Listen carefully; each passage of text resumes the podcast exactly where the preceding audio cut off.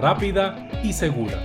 Sigue avanzando en tu viaje realizando el transbordo gratuito y aprovecha todos los beneficios en tiempo y dinero.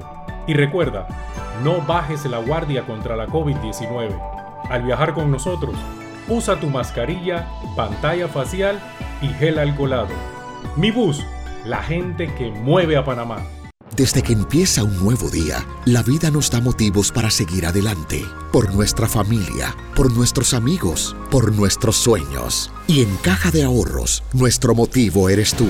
Acércate o ingresa a cajadeahorros.com.pa diagonal seguir adelante y elige una opción acorde a tus necesidades para que reactivemos juntos tus proyectos, porque nos sobran motivos para seguir adelante. Caja de Ahorros, el banco de la familia parameña.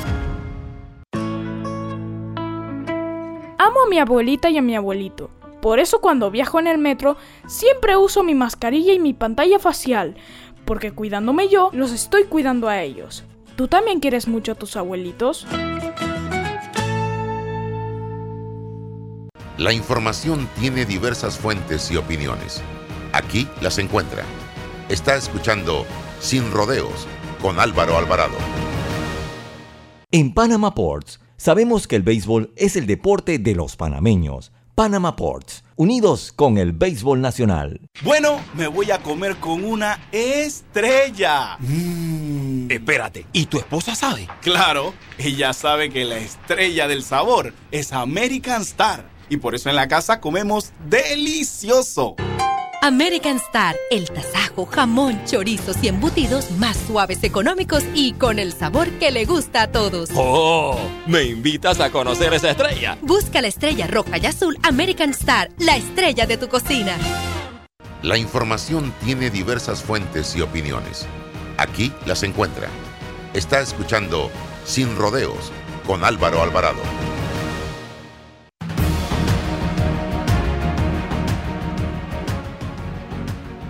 ¿Qué tal mis amigos? Tengan todos muy buenos días, bienvenidos a Omega Estéreo y la señal poderosísima a lo largo y ancho de la geografía nacional.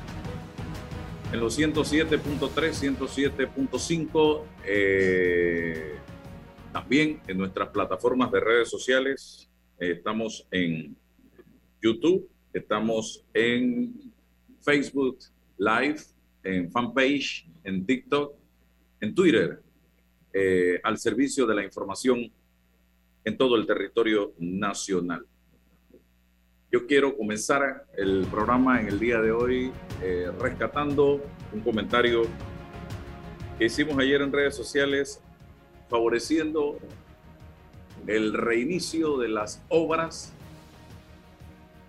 de la ciudad de la salud. Una obra que debió haber estado lista hace ya varios años que se inició en el gobierno del expresidente Ricardo Martinelli, que en el gobierno del señor Varela se detuvo y comenzaron una serie de recursos, de planteamientos, de señalamientos en la primera administración de ese gobierno en la Caja de Seguro Social que fueron obstaculizando el avance de la obra. Hoy ya podemos decir con satisfacción que se ha replanteado a través de un consorcio y de una figura de cesión de la empresa FCC a un consorcio de empresas panameñas, tres específicamente, el arrancar esta obra con fecha de finalización para diciembre del 2023. Una obra que verdaderamente ha quedado evidenciado la importancia, la necesidad, el valor que hubiese tenido para hacerle frente a la crisis sanitaria que nos tocó vivir a raíz de la pandemia del COVID-19. Sí, se, inician, se iniciaron ayer las obras, viene un proceso de poner en cero las deterioradas instalaciones de lo que se construyó en esa ciudad de la salud. Y digo deterioradas porque hay mucha hierba, mucho monte, mucho agua estancada. Hay que revisar todo eso. A ver qué se puede salvar, qué no se puede salvar y cómo continuar con este proyecto. Lo importante aquí es que vamos a tener Ciudad de la Salud, unas instalaciones sumamente modernas, equipadas al 100% con tecnología de punta para diciembre del 2023. Lo importante aquí es que se va a crear en ese punto un centro de generación de empleos para cientos de panameños en el sector construcción, principalmente en esta etapa del proyecto. Y yo creo que vale la pena, vale la pena, señoras y señores. Mucha gente dice los costos, el retraso de cualquier obra.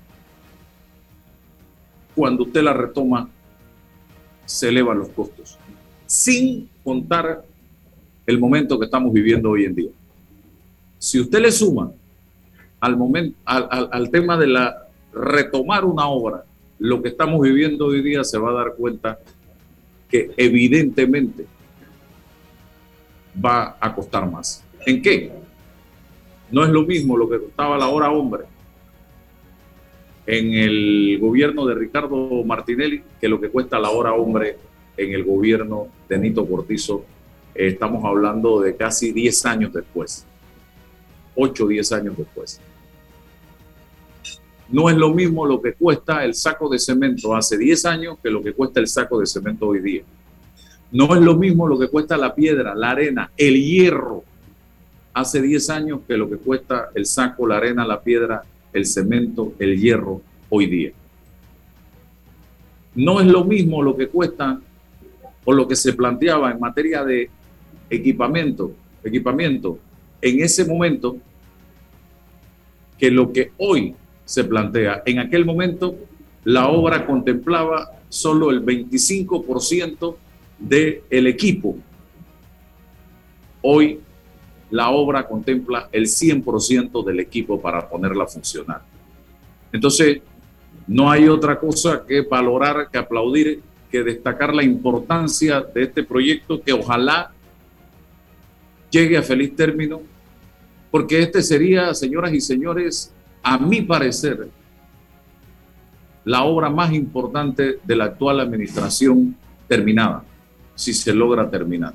Porque esta administración no va a terminar el, metro en su línea 3, en su etapa 3. Esta administración no va a terminar el, el, puente. Esta administración no va a terminar. Muchas de las obras que se están planteando no van a concluir en esta administración. Por lo tanto, la obra eh, símbolo de esta administración Cortizo va a ser en la ciudad de la salud iniciada en el periodo de gobierno del presidente eh, Ricardo Martinelli. Y yo sí tengo que decir que en su momento fui un crítico de la forma como se detuvo ese proyecto en un momento determinado, señoras y señores con argumentos que no tenían ningún peso y ningún valor. Una obra que los panameños hoy día debemos tener terminada. Y así hay un montón de proyectos. Miren, el Hospital Anita Moreno en Los Santos no ha terminado. Eh, y así un montón de proyectos que comenzaron en el quinquenio 2009-2014 se detuvieron por mala fe en el, en el quinquenio 2014-2019 y que ahora de una manera lenta, con todo y pandemia, se están tratando de retomar con los costos que eso trae consigo, señoras y señores, de la mano, que son otros totalmente diferentes. Miren, el corredor de playas, allí en la salida de la, ahí en, la salida de la autopista con lo que nos encontramos. Un monumento a la desidia. Y no hay manera de que un albañil mueva un bloque en ese lugar. Y eso lo que ha generado es el estancamiento de ese sector, la quiebra de muchos comercios que estaban alrededor de ese lugar, porque eso ahí se forma un, un embotellamiento, eso ahí se forma un pandemonio, en las horas pico, que es horrible y no hay manera de avanzar. Miren lo que está pasando en Chitré, nosotros que tuvimos el fin de semana por allá. en el área donde estaba eh, el Hotel Hong Kong, ahí en ese tramo, en la carretera hacia la Villa de Los Santos, viniendo de la terminal, yendo hacia el puente de la Villa. En ese tramo allí, donde está el semáforo, lleva años construyéndose un no sé qué, que no sé cómo, ni no sé cuándo va a terminar, señoras y señores. Y ahí hay un empresario que en toda esa esquina, donde estaba el Hotel Hong Kong, inició un proyecto para una especie de área bancaria en Chitré y no ha podido avanzar porque se le metieron a construir en el gobierno pasado algo que, repito, no sé qué es, no sé cómo es y no sé cuándo va a terminar. Y llevamos dos años y medio de este gobierno y ahí sigue estancado este proyecto que no avanza, que no se mueve un bloque, un saco de cemento. En Chitré, allí en ese cruce eh, hacia el puente del río La Villa. Y usted tiene que verlo, el desbarajuste y el desastre que se forma allí a la hora de tratar usted de transitar de lunes a domingo a cualquier hora para la Villa de los Santos o de la Villa para Chitré. Increíble. Y nadie mueve un saco de, de, cemento o de arena o de piedra en ese lugar. Así que, ¿quién hizo esta obra? ¿Quién cobró por esta obra? Es la pregunta que nos hacemos. ¿Por qué no se ponen las autoridades a investigar y a sancionar si ya realmente alguna empresa desarrolló o cobró por esa obra y no la terminó? Y se le quita la plata a esa empresa si es que ya realmente es así. O es que el gobierno no ha terminado de pagar. Todo eso hay que investigarlo, pero no podemos pasar dos años y medio ya va a tener este gobierno y todavía, ustedes saben el daño que le hacen al sector que ha invertido en ese lugar, a los empresarios que han invertido en ese lugar, no les importa, señor ministro de Obras Públicas. Otro tema que quiero tocar y tiene que ver con las declaraciones. Ya tengo Augusto Jiménez, productor de Tierras Altas Chiricana, vamos a hablar con él en breve. Dame un momento, Augusto. Ayer el presidente de la Asamblea Nacional, el señor Cristiano Dames, fue entrevistado por un grupo de periodistas sobre el tema del asesinato de un miembro del Partido Revolucionario Democrático, el señor Agustín Lara, subdirector del registro público. Y eh, el señor Cristiano Adames, en la defensa de la clase política, porque creo que no sé si fue una defensa o no, que se le señala de manera constante y permanente y por varios gobiernos por sus vinculaciones con el crimen organizado, habló de mm, el crimen organizado y el narcotráfico infiltrado en los medios de comunicación. Mira que yo estaba escuchando el análisis que hacía Infoanálisis al respecto y la preocupación del presidente del Consejo Nacional de Periodistas, don Guillermo Antonio Adames, sobre este planteamiento del señor Cristiano Adames. Yo le voy a decir algo al señor Cristiano. No sé si lo hizo de a manera de distracción, porque esa es una técnica, una táctica, una estrategia que utilizan algunos políticos cuando son señalados de tratar de encender el abanico para salpicar a otros y desviar la atención o que la atención se vea en el bosque y no en el árbol. Porque aquí desde el gobierno de Martinelli, el señor José Raúl Mulino hizo señalamientos puntuales de políticos y diputados vinculados a temas de narcotráfico. Aquí, eh, eh, eh, en, durante el gobierno de Martinelli, se dieron varios incidentes en los que había políticos involucrados y asesinados también por temas relacionados con el narcotráfico y eso quedó allí. Nadie supo más nada, pero la forma y el estilo en que se produjeron estos hechos no fue por sarampión, ni fue por eh, dietilenglicol, ni fue por la bacteria KPC que murieron Usted solo observe la manera como se dieron estos crímenes y allí algo raro pasó. Nos vamos al gobierno de Varela donde continuaron estos hechos y donde continuaron las denuncias, incluso el propio señor Varela hizo público su preocupación sin mencionar nombres de que el crimen organizado estaba vinculado a la política. Pero eso ha continuado y se ha convertido ya en parte del día a día en nuestro país. El sicariato. Miren lo que pasó el fin de semana con este señor subdirector del registro público. Llegan a una actividad en una moto, un caballero se baja de la moto, pregunta por el señor en mención, llega donde estaba el señor, le mete 10, 12 tiros, se monta en la moto a plena luz del día y se retira del lugar. Sin importar la hora, sin importar el lugar, sin importar la presencia en el sitio de público, llegan, cometen el acto y se van. Entonces, aquí tenemos que reflexionar como país ante esta situación y no venir ahora con el abanico encendido a tratar de desviar la atención o a tratar de salpicar ahora a los medios de comunicación que son los que tienen la mira puesta o la lupa puesta o el microscopio puesto en algunos políticos que ya han sido mencionados sus nombres y apellidos por sus vinculaciones a eh, eh, pandillas, a bandas delincuenciales, a grupos criminales, cosa que se viene dando desde hace rato, porque aquí en Panamá ya han surgido en la historia de este país, desde los tiempos de la década del 90 hasta la fecha, varios incidentes donde se habla de esta situación. Antes con menos fuerza, hoy ya como algo que pareciera del día a día.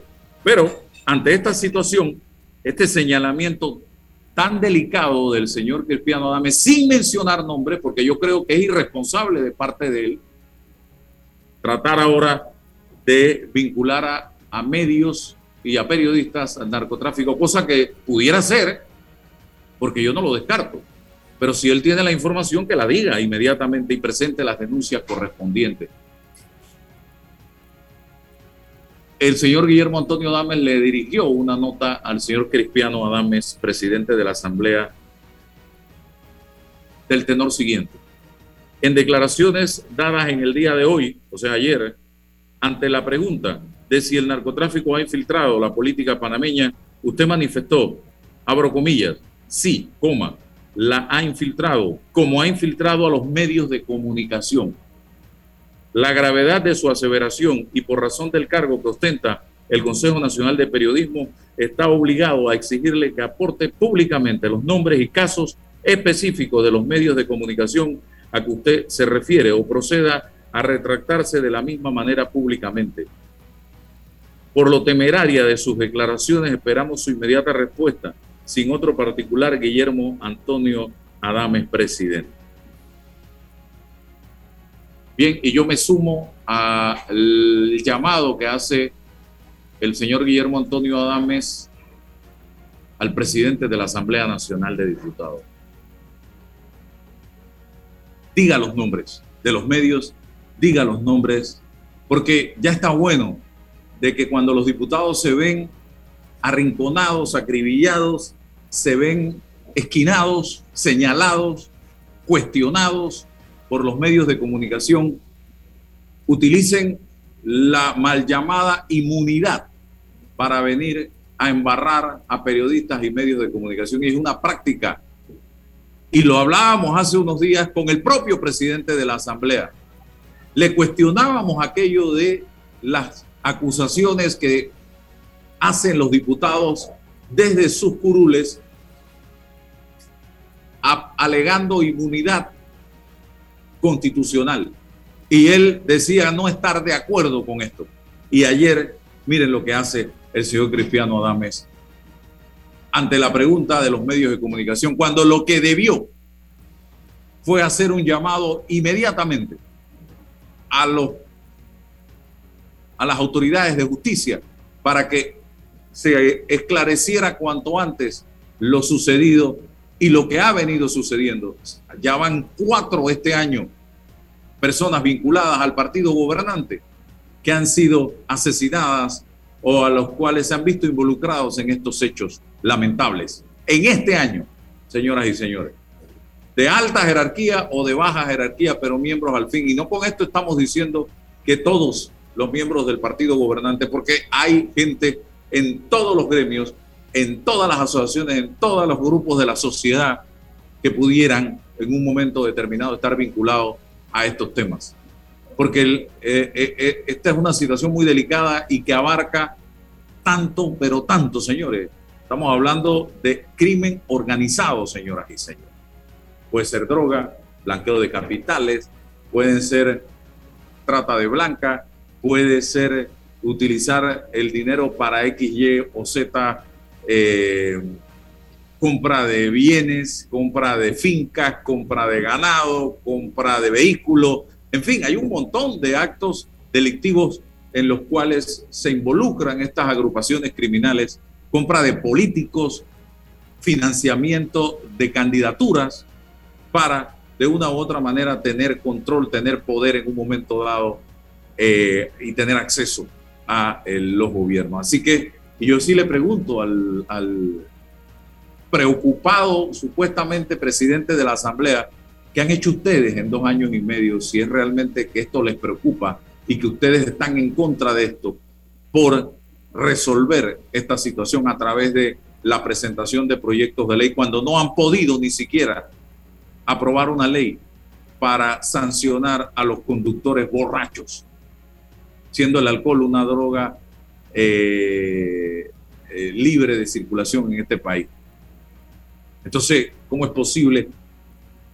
Usted sale a mencionar a los medios de comunicación en defensa de sus colaboradores, porque eso es una defensa y una desviación de la atención cuando la Asamblea, en dos años y medio, bajo la gestión del señor Castillero, en dos periodos, ahora suya, yo le pregunto cuántas leyes, cuántas normas se han aprobado ¿Cuántos códigos se han reformado para perseguir el delito, para sancionar el delito desde todas las perspectivas en materia de eh, narcotráfico, crimen organizado y demás? Así que eh, seamos más serios, seamos más responsables y atienda ese llamado que le hace el presidente del Consejo Nacional de Periodismo y dé los nombres inmediatamente de las personas que de una u otra manera pudieran estar involucrados en estos temas, señoras y señores. Así que, y no salga a defender, porque esto es una defensa a sus colegas que están involucrados en estos temas. Se ve claramente en su planteamiento cuando trata de embarrar a otros y lo que debe es aclarar y no embarrar.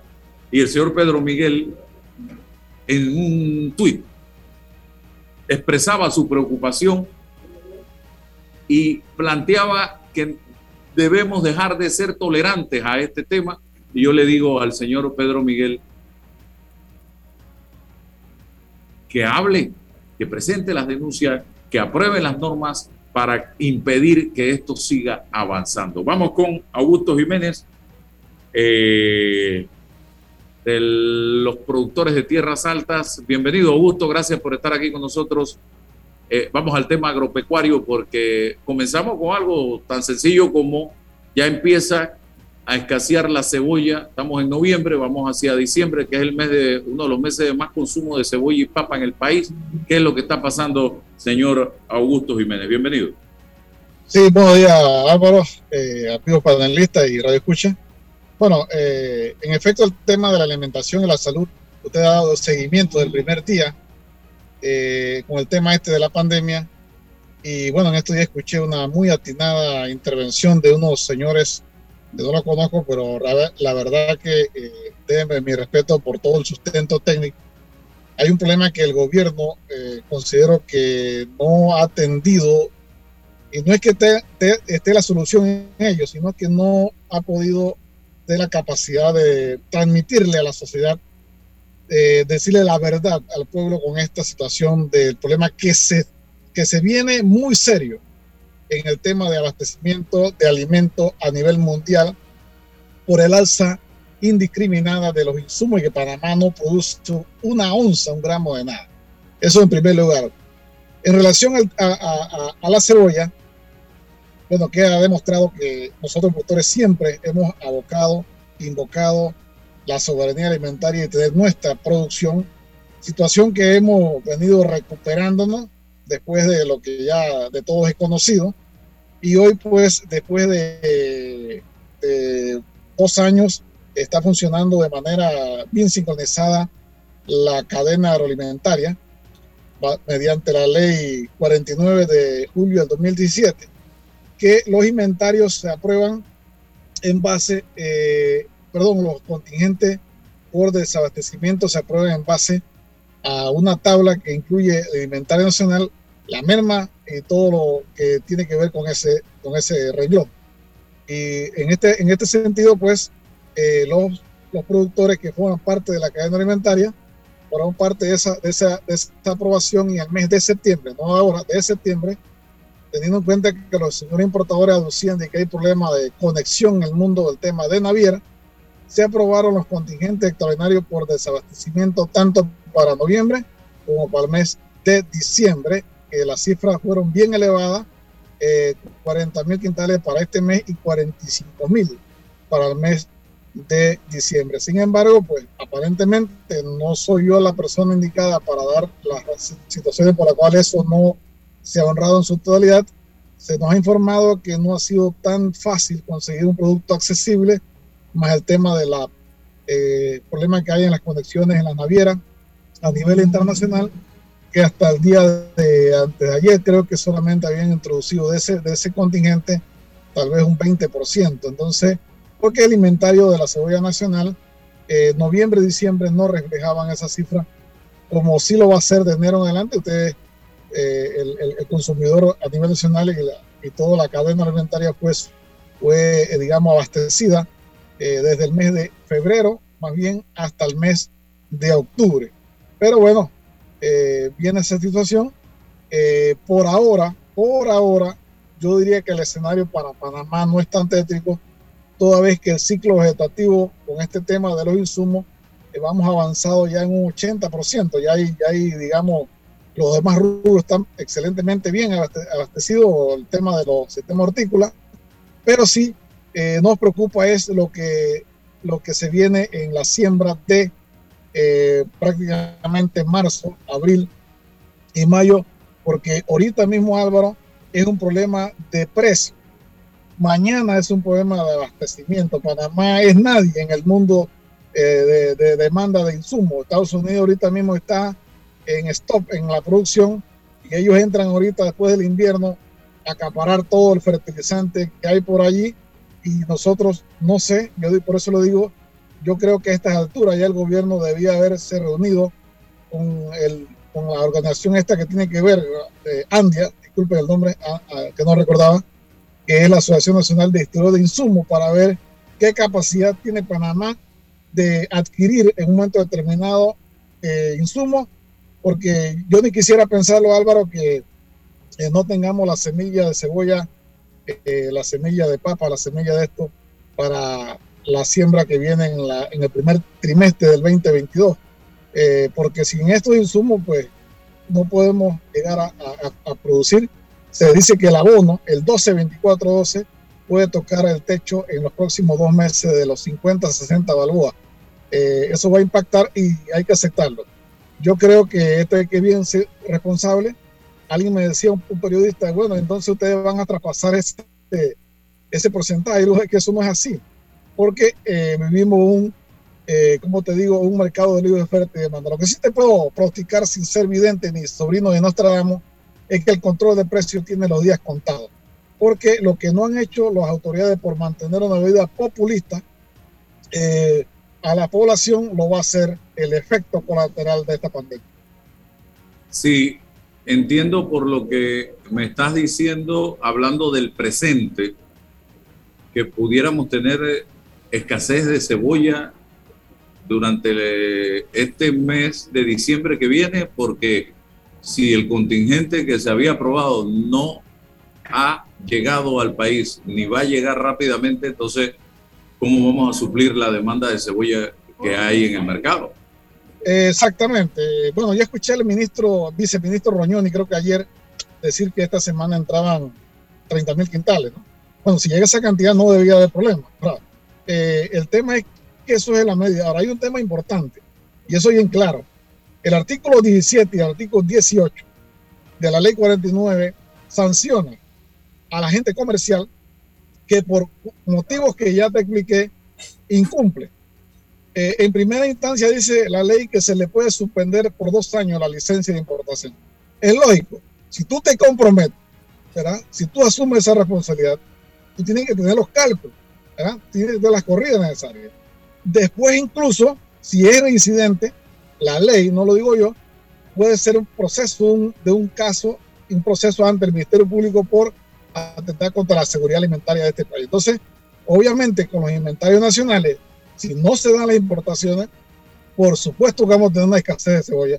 Y eh, usted sabe cómo trabaja la especulación aquí, eh, el mercado negro y todo lo demás, eh, que obviamente va a afectar a la cadena de, de la comercialización, porque acuérdense que si la oferta es superada por la demanda, el precio va a subir. Como dicen los economistas, al mercado no se le da orden al mercado no se le da señales, el mercado evoluciona de esa manera. Así que para contestar su respuesta es, en la medida que en este, en este momento estamos dependiendo del producto importado. Imagínense de, en este momento. Porque, bueno, las corridas, que es lo que siempre nosotros hemos abocado, que las importaciones no fueran un suplemento, sino un sustituto. Y nosotros, los productores, que levantamos la mano responsablemente y aprobamos ese continente. O sea, sugerimos, la cadena no aprueba, sugiere, el Ejecutivo es que al finalmente aprueba, pero fue de parte de los productores que levantamos la mano para decir, ¿sabe qué, señores?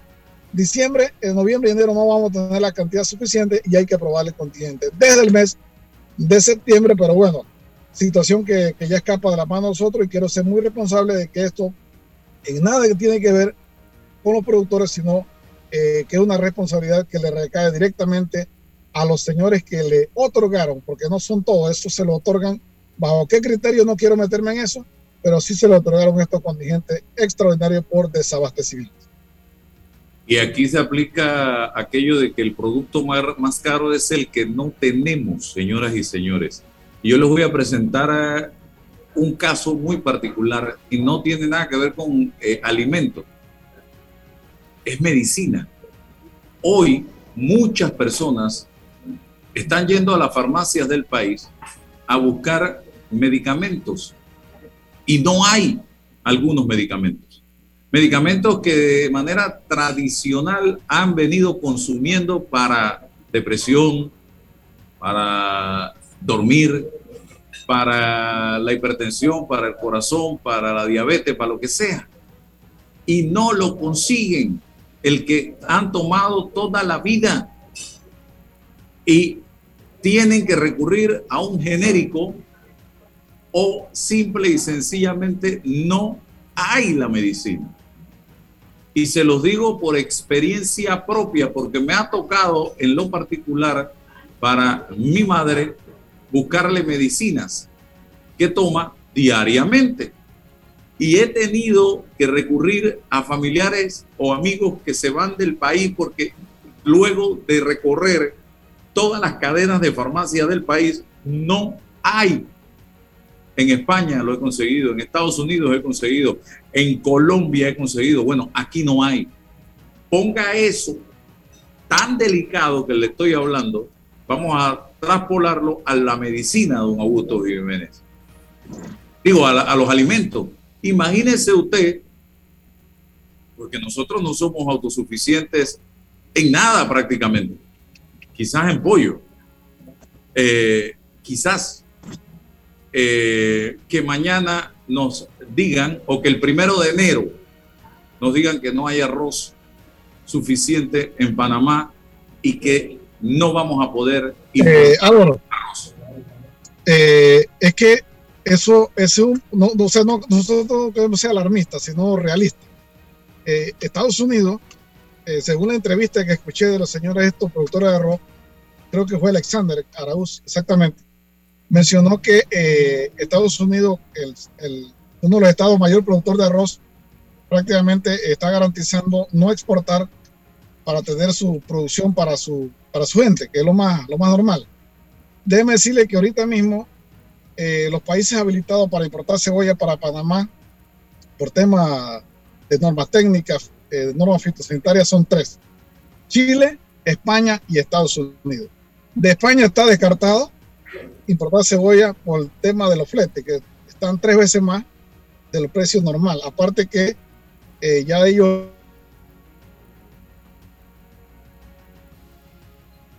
están en salida y la producción es muy baja que tuvieron España tuvo la, última digamos etapa de, la, de, lo que es el inventario de ellos recuerden que todos estos productores países del trópico norte te producen una sola vez al año que es eh, de primavera de verano a primavera o sea de marzo a septiembre y todos esos tiempos van a almacenaje. Panamá tiene una condición inédita, tanto arroz y todo lo demás que un producto fresco. Todo lo que nos consumimos aquí es fresco. Pero aquí siempre se dio política en contra de la producción nacional. Yo pienso que es hora de, con lo que ha pasado, nosotros los productores hemos demostrado al país. Imagínense que llegó la pandemia y aquí se decía que iba a faltar alimento. Bueno, aquí no ha faltado alimento.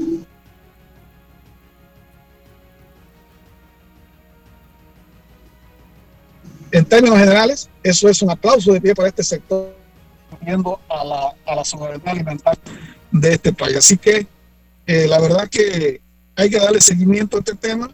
Eh, me decía un agente comercial eh, ayer casualmente que solamente una persona que unos grandes distribuidores del 122412 que solamente le dijeron, bueno, solamente tenemos dos containers, es lo que tenemos, y no sabemos si nos va a llegar más para la próxima en, eh, eh, cosecha o siembra. Pues.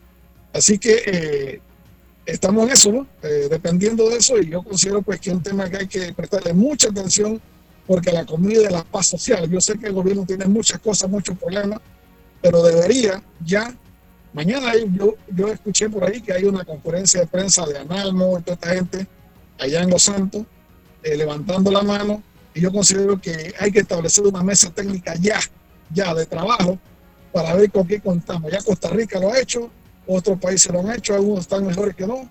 Eh, nosotros tenemos alguna ventaja que ellos por la conexión marítima, pero de todas maneras estamos disparando al aire sin tener una cifra autorizada y certera de lo que realmente nos va a venir.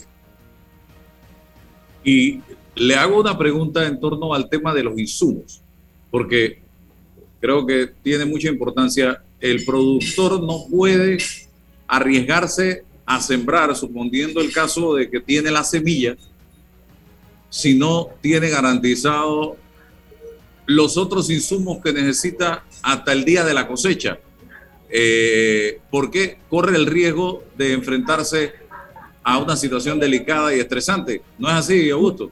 Lo que pasa es que tú has dado el clavo, la mayoría de los productores son pequeños, pequeños y medianos. Entonces, si vende el, quintal de X hoy, mañana va a dar los servicios.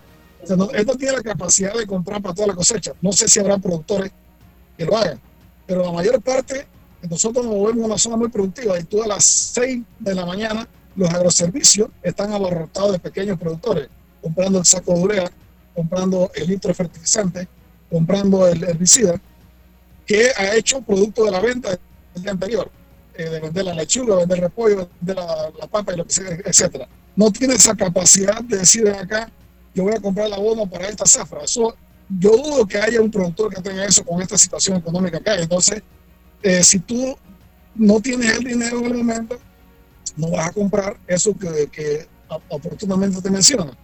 Aparte de que eh, ya el tema del glifosato está siendo acaparado por algunos productores, algunas empresas, algunas compañías cooperativas que tienen capacidad financiera.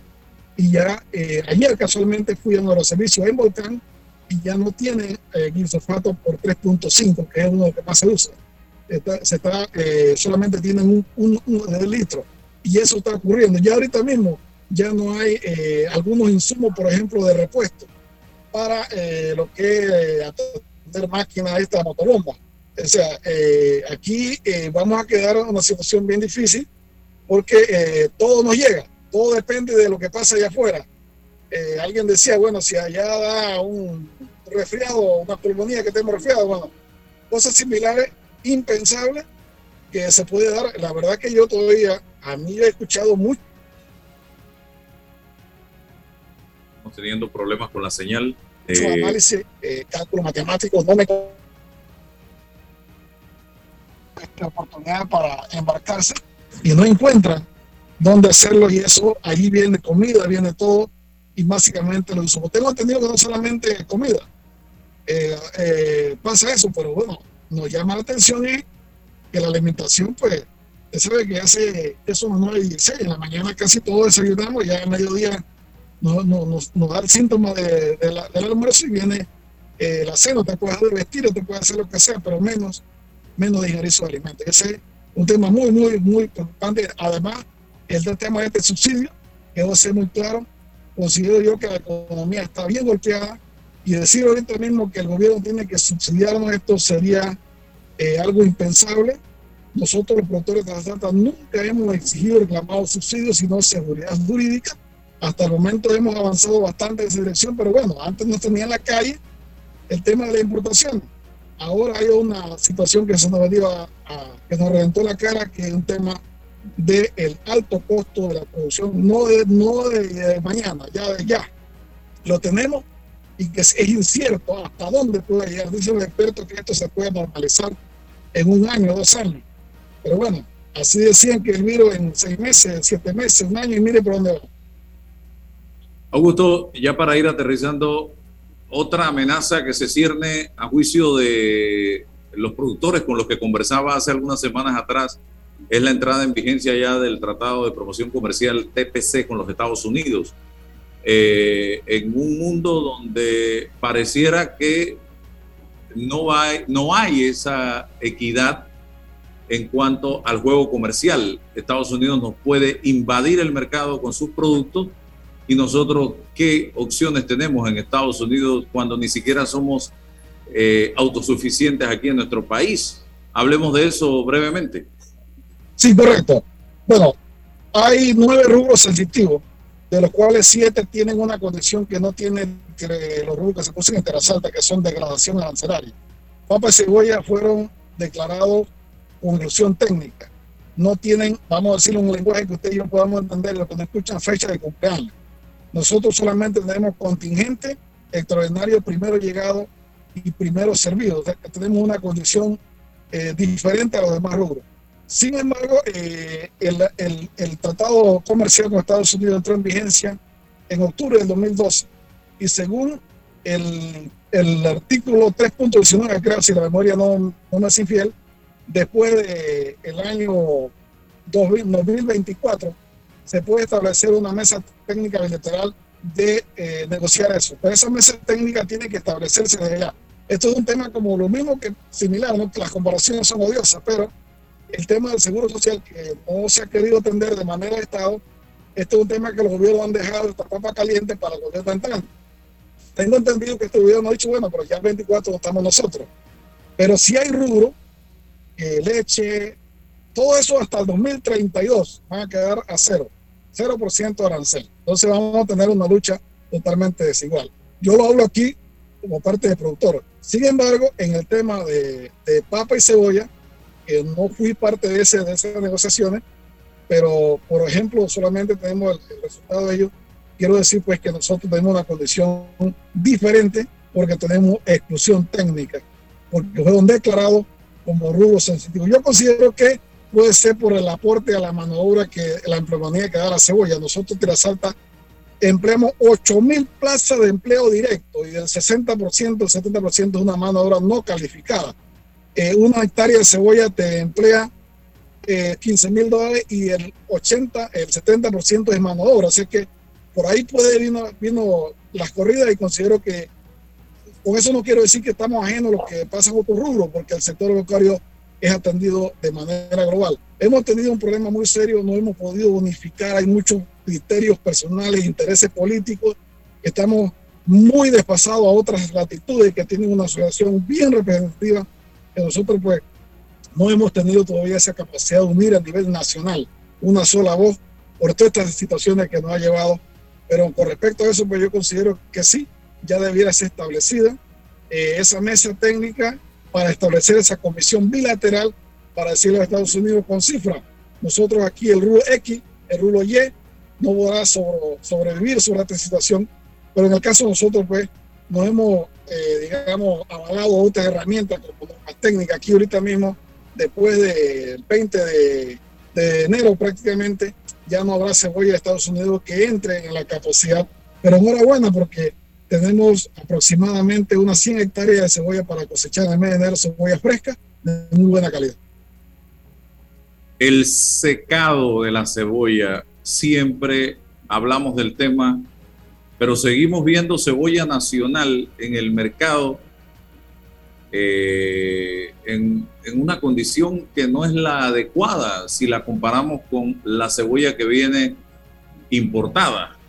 La imagen de ese producto no es visualmente, con, con, no compite visualmente, mire lo que le digo, visualmente, con el producto importado.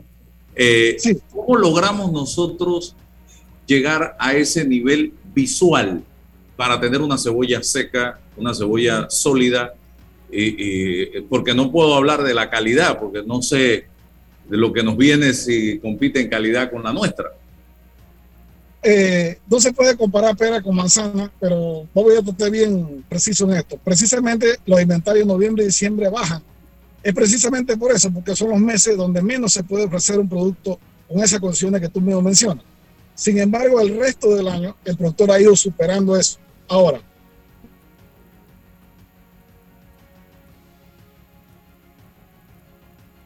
las condiciones de la cebolla nacional es fresca. ¿qué quiere decir fresca? digamos, rusticidad, velocidad y todo lo demás. El producto importado es un producto que está producido en días largos, con semilla genética preparada para ello. Ella cumple en una parte de anaquel. Y en eso, eso no vamos a superarlo nunca, ni porque traigamos la tecnología, porque nosotros no tenemos estaciones definidas. Nosotros tenemos aquí verano e invierno. La cebolla que se cosecha hoy se empaca mañana, pasado está ya en la mesa del consumidor. La cebolla importada está preparada para larga, larga, larga, para tenerla 3, 4, 5 meses. A la hora de la calidad, ella cumple visualmente, supera a la nacional.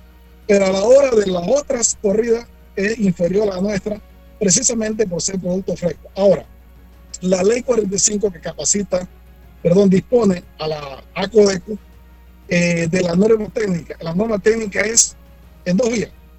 La cebolla que no cumple sea nacional o importada, no puede ser, no puede estar eh, ofreciéndose al consumidor.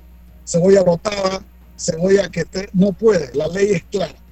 Nosotros, los productores, no podemos ofrecer un producto que no cumpla con esas condiciones. Eso, la ley es clara y aquí solamente nosotros instamos a las autoridades en el evento que ha ido a, veces hay papa importada, que tampoco la retiran, Tiene que haber estamos dando con alimentos. El consumidor tiene que pagar la mejor calidad.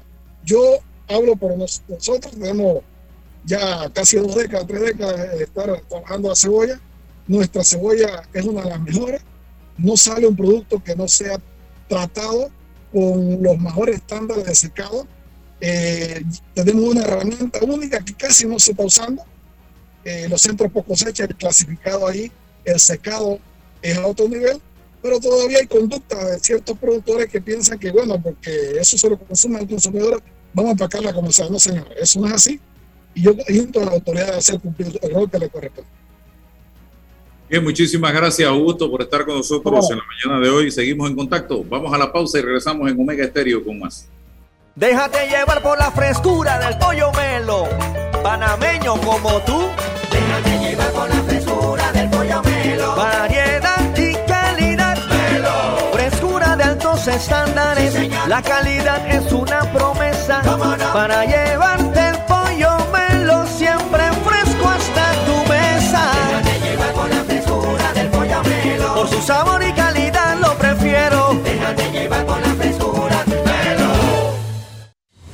Haz tu vida más fácil con De Una, de Caja de Ahorros. La nueva facilidad para enviar y recibir dinero de celular a celular a uno o varios usuarios. Crea colectas para compartir gastos de cumpleaños, viajes, bautizos o cualquier actividad que estés organizando con amigos o familiares. Descarga ya el app Banca Móvil y actívate de una. Caja de Ahorros, el banco de la familia parameña.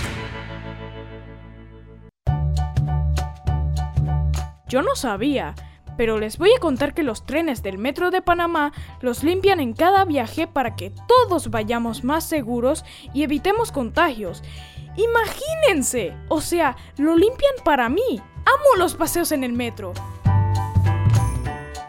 En Mi Bus seguimos modernizando el transporte público para brindarte un Panamá más conectado, reforzando las rutas complementarias de tu barrio para que llegues al punto de conectividad de tu zona.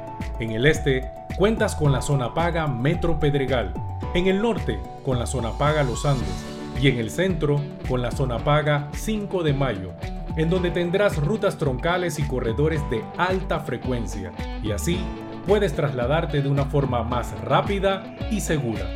Sigue avanzando en tu viaje realizando el transporte gratuito y aprovecha todos los beneficios en tiempo y dinero. Y recuerda, no bajes la guardia contra la COVID-19. Al viajar con nosotros, usa tu mascarilla, pantalla facial y gel alcoholado. Mi bus, la gente que mueve a Panamá. ¿Sabías que en Cobre Panamá la roca sin mineral es depositada en un área para este propósito? La facilidad de manejo de relaves es diseñada para proteger el ambiente. La roca estéril es transportada a este lugar con agua. El agua utilizada en el proceso de producción es reciclada y reutilizada mediante un circuito cerrado. Cobre Panamá. Estamos transformando vidas. Bueno, me voy a comer con una estrella. Mm. Espérate, ¿y tu esposa sabe? Claro, ella sabe que la estrella del sabor es American Star. Y por eso en la casa comemos delicioso. American Star, el tasajo, jamón, chorizos y embutidos más suaves, económicos y con el sabor que le gusta a todos. ¡Oh! ¿Me invitas a conocer esa estrella? Busca la estrella roja y azul American Star, la estrella de tu cocina. De frontera a frontera, el béisbol es el deporte de los panameños. Panama Ports, unidos con el béisbol nacional.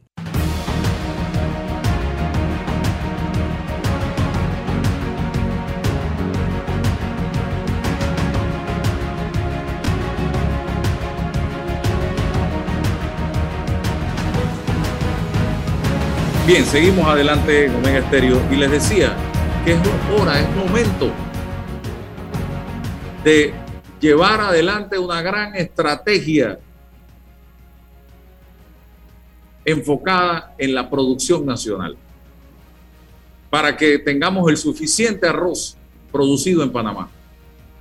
¿Se puede? Claro que se puede. Para que tengamos la suficiente carne de res, la suficiente carne de cerdo, la suficiente carne de pollo y que no tengamos que estar dependiendo de mercados internacionales que en un momento determinado, señoras y señores, pueden también estar enfrentándose a crisis y ya quedó demostrado ante la situación de pandemia que hemos vivido. Mercados internacionales que no han podido suplir a sus eh, clientes en otros países del mundo, porque no tienen la suficiente cantidad por problemas de los barcos, por problemas de los fletes, por problemas de los contenedores. Entonces nosotros no podemos seguir dependiendo de otras naciones del mundo. Debemos hacer un inventario de tierras en este país, un inventario de productos, un inventario de productores y decirles a, nuestra gente que produce la tierra, a nuestra gente que trabaja en el campo, señores, esto es lo que hay el país consume tanto de cebolla, el país consume tanto de papa, el país consume tanto de maíz, el país consume tanto de las carnes de res, de cerdo, de pollo. Vamos a segmentar el país. Ustedes, ¿quiénes quieren producir y qué cantidades van a producir? ¿Qué ayuda necesitan para producir? Y así nos vamos, señoras y señores, pero para eso se necesita orientación, para eso se necesita liderazgo para eso se necesita ir de la mano de un Estado, de un gobierno que le meta la mano a el sector agropecuario. Repito, lo dije hace un rato y lo reitero, no hay alimento más caro que el que no hay, que el que no tenemos. Si mañana, señores, nos dicen que no hay arroz suficiente en el mundo para comprar, nosotros aquí en Panamá, ¿qué va a pasar aquí? Cuando es el arroz el producto más importante en la dieta del panameño. Entonces, imagina lo que va a pasar en Panamá. Entonces, tenemos que ir pensando en nosotros vamos a producir nuestros alimentos. Si en un momento dado tenemos un problemita, bueno, tocamos puertas a nivel internacional. Pero es que hemos hecho todo lo contrario. El problemita lo resolvemos aquí y estamos trayendo cantidades de productos de otras regiones del mundo. Y eso no puede ser. Tenemos que tener buena carne, buen pollo, buen cerdo, buen arroz, buena papa, buena cebolla, buen apio, buen repollo, buena lechuga, buena zanahoria para el consumo nuestro. Y ver cómo aquellas barreras de control de precio las vamos eliminando. Porque a veces es una gran farsa ese tema del control de precio. Vaya a ver la cebolla en este momento. Y se va a poner más cara. Porque ya empieza, tengo un olfato, un tufillo a manipulación en materia de cebolla, a especulación en materia de cebolla muy grande. Ya empezó a venderse la libra, digo, el quintal de cebolla, de, quintal 100 libras, entre 90 y 100 dólares. Y control de precio dice que tiene que venderlo a 80 dólares. Entonces, explíqueme, ¿usted va a comprar a 100 para vender a 80? ¿En qué cabeza cabe eso? Así que es un mensaje alto y claro y que sea de verdad. O sea, si vamos a meternos al campo, vamos a meternos al campo. Así como se planteó que la educación iba a ser la estrella de este gobierno y no ha llegado ni a lucero. Porque no ha sido la estrella de este gobierno la educación. Ah, que la pandemia, no importa la pandemia. No importa la pandemia. No hay de parte de las autoridades de gobierno, no, no percibo esa realidad que nos plantearon de que la educación iba a ser la estrella de este gobierno. No lo percibo, no lo olfateo, sinceramente. Ha pasado y sigue pasando como un área más. Y eso no puede ser. Nosotros tenemos que apostar a la educación de este país con seriedad. Si no, no vamos a salir del estancamiento cultural en que nos encontramos que nos está llevando a muchas situaciones que después nos vamos a estar arrepintiendo. Bien, se nos acabó el tiempo, señores. Si Dios nos da permiso, mañana estaremos nuevamente con ustedes. Hasta mañana. La información de un hecho se confirma con fuentes confiables y se contrasta con opiniones expertas. Investigar la verdad objetiva de un hecho necesita credibilidad y total libertad con entrevistas que impacten